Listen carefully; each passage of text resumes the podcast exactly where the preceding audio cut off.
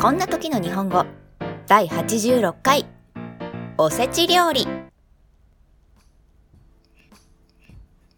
Hello everyone! A happy new year! I'm Megumi. How are you going? This podcast tells you how should you say this situation in Japanese and what does Japanese word mean. Let's keep studying Japanese with me. 明けましておめでとうございます。皆様お元気でしょうかめぐみです。年末年始はゆっくり休むことができましたか？私はバッチリ寝正月でした。この配信では昨年に引き続き、こんな時日本語では何て言うの？この日本語の意味は何？といった疑問に答えたり、日本のこんな文化知ってる？といった豆知識を伝えたりしています。なるべく簡単なフレーズで自然な日本語で伝えるようにしていますので、一緒に勉強を頑張っていきましょう。さて、日本のニューイヤー祝いといえばお正月ですよね。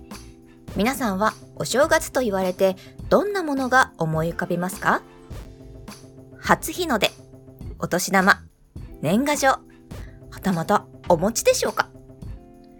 いろいろあるかと思いますが、第86回目に紹介するのはおせち料理です。おせちとは今ではお正月に食べるお重に入った豪華な料理のことを指すのが一般的です。実はおせちには縁起がいいと言われているものがたくさん詰まっているのを知っていますか？今日はそのうちのいくつかを紹介してみますので、ぜひ今からでも食べてみてはいかがでしょうか？1、きんとん。さつまいもや栗で作られているこの食べ物は漢字で表すと金、つまりマニーが入ることから財宝を意味しています。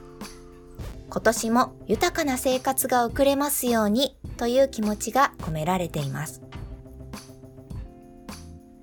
2、黒豆。家族みんなが体が丈夫で豆に元気に過ごせますようにとの気持ちが込められています。3、エビ。茹でたり焼いたりすると、エビの背中が丸くなるので、腰が曲がるまで健康に長生きできますようにという気持ちが込められています。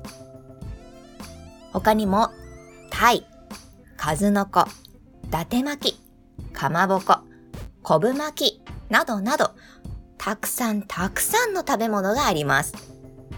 あなたは何が食べたいですか？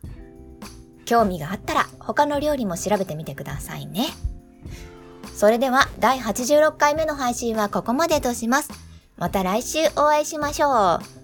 That's all for today. If you have any comments, please post it on my blog. See you next time. Bye!